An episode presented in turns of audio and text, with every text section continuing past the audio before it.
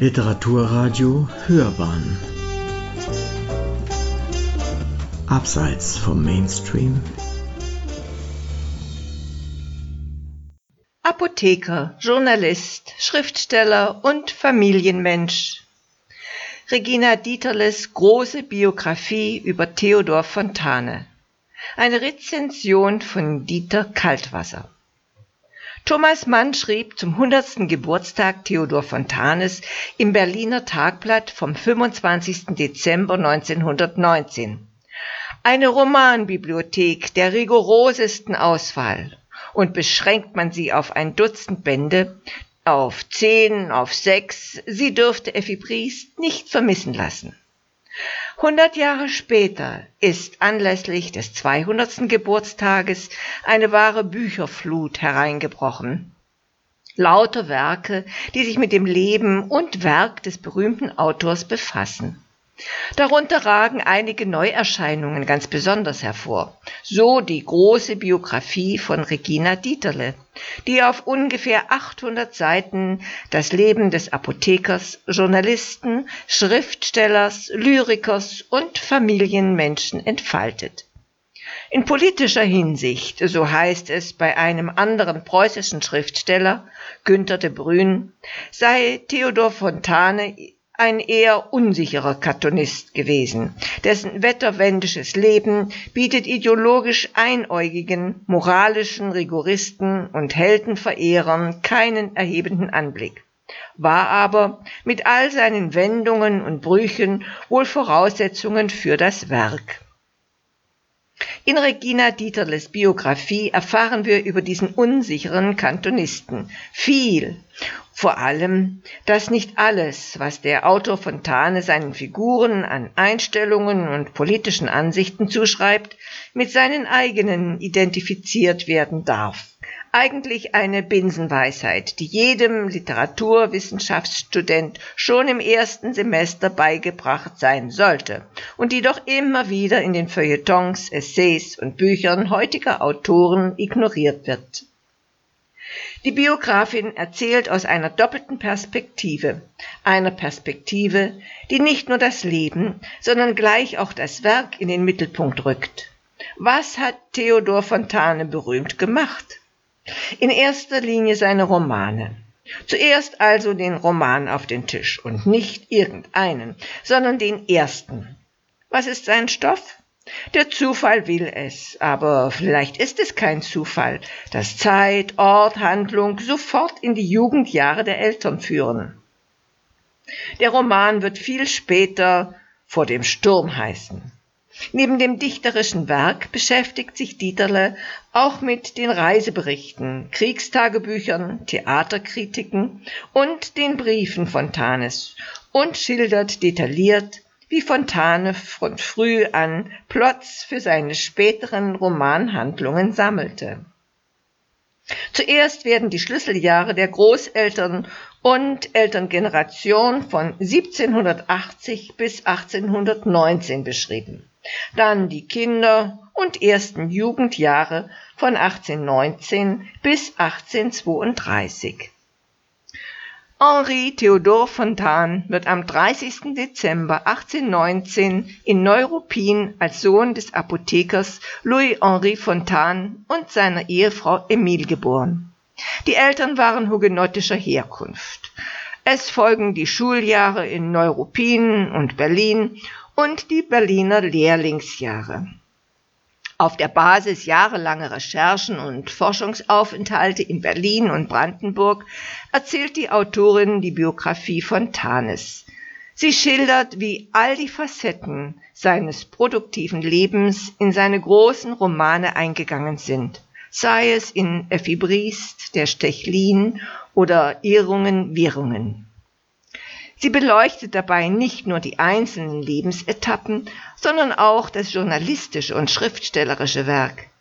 Der Schriftsteller als Korrespondent und Presseagent in London und Berlin und als Wanderer und als Redakteur der konservativen Presse in den Jahren 1859 bis 1863.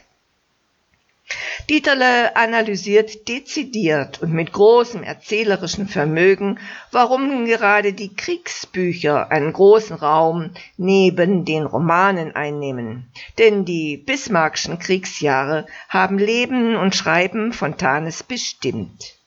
Der Schriftsteller als Kriegsjournalist und werdender Romancier Bald dann Fontanes Wende mit seiner Beendigung der Redaktionsarbeit bei der Kreuzzeitung seine erneuten Wanderungen in das Rupinsche und seine Tätigkeit als Theaterkritiker für die Vossische Zeitung. Der Autor emanzipiert sich und wird zum großen europäischen Schriftsteller der jungen Moderne. Es erscheinen die Spätwerke wie Der Stechlin oder die Puckenbulls und etliche lyrische Dichtungen. Von 20 bis 30 ist das letzte Werk, dessen Veröffentlichung Fontane noch erlebt.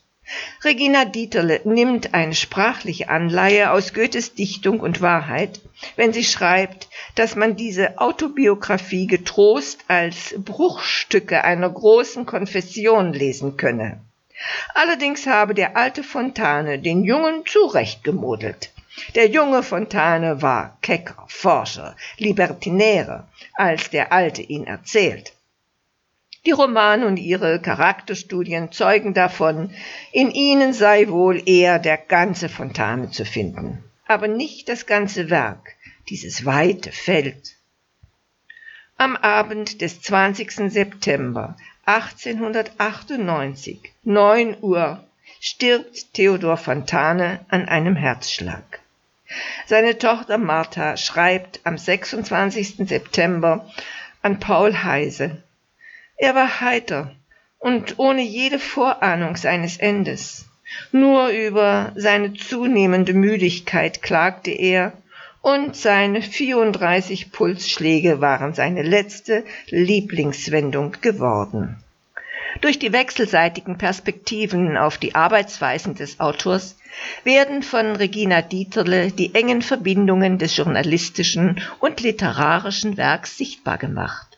In den vielen Wechselfällen seines Lebens und seiner risikobereiten Entscheidung, den Beruf als Apotheker aufzugeben und allein als Autor sein Geld zu verdienen, stand dabei seine Ehefrau Emilie stets fest an seiner Seite und gab ihm Halt wie seine Biografin an zahlreichen dramatischen Lebensereignissen zeigt.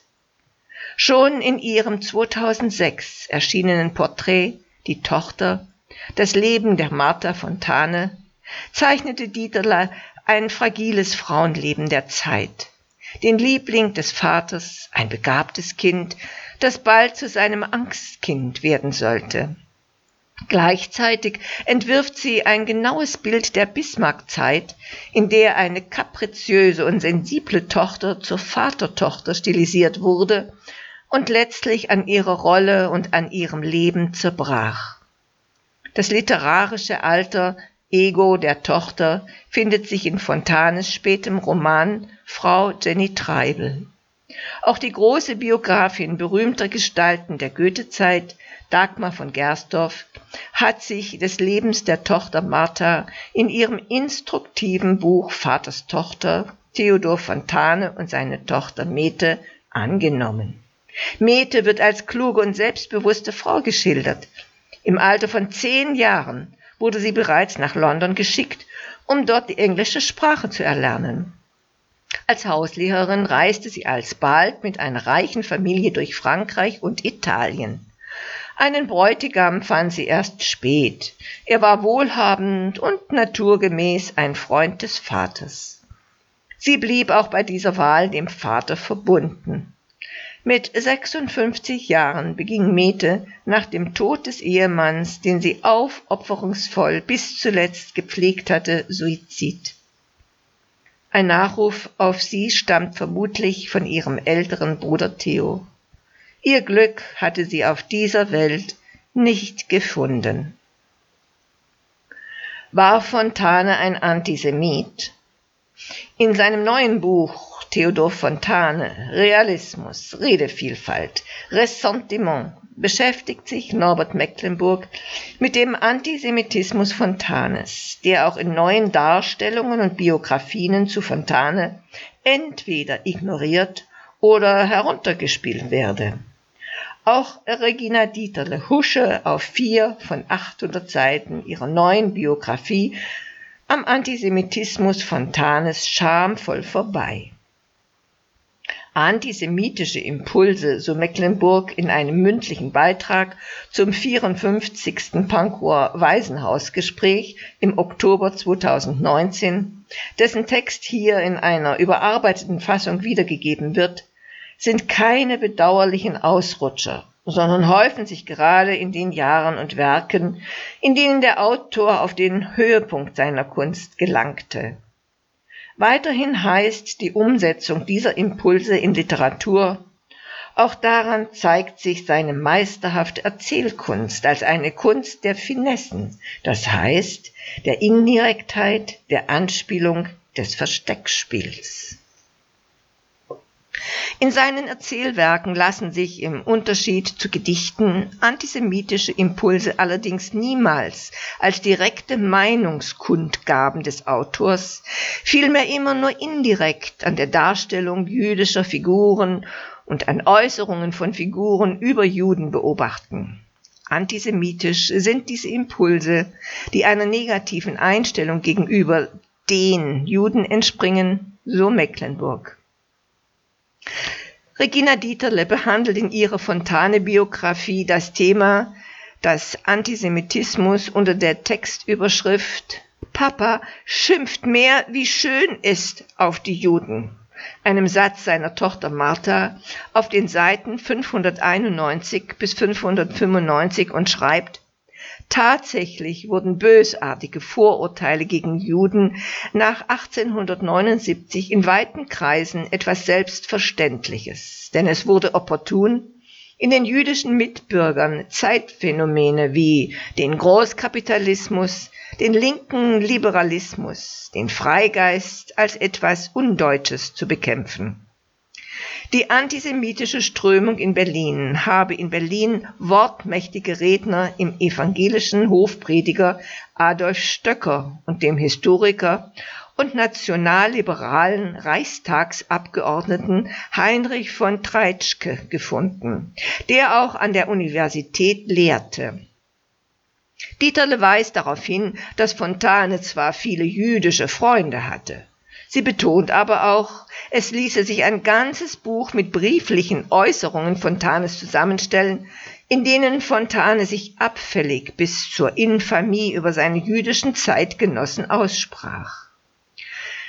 Die Familie beurteilte diese antisemitischen Ausfälle als Nervenpleite, als Ausdruck wechselnder Stimmungen.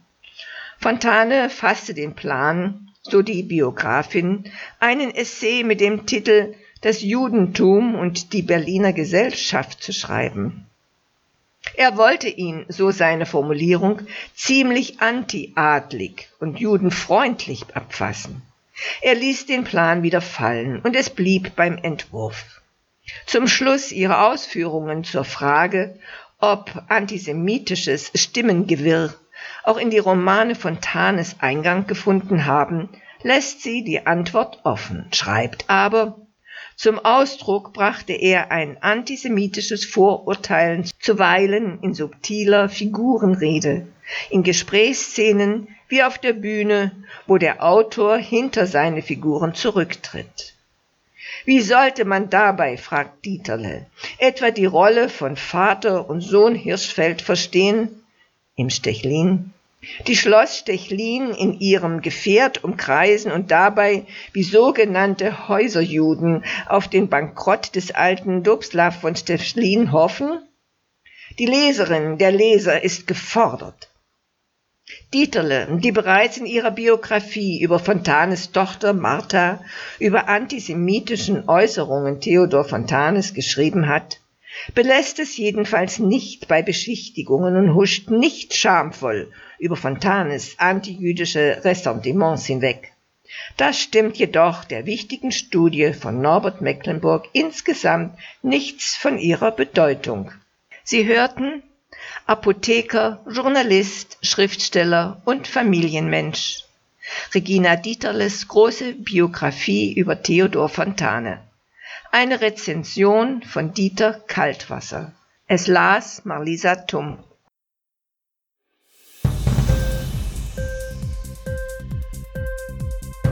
Hat dir die Sendung gefallen? Literatur pur, ja, das sind wir. Natürlich auch als Podcast. Hier kannst du unsere Podcasts hören.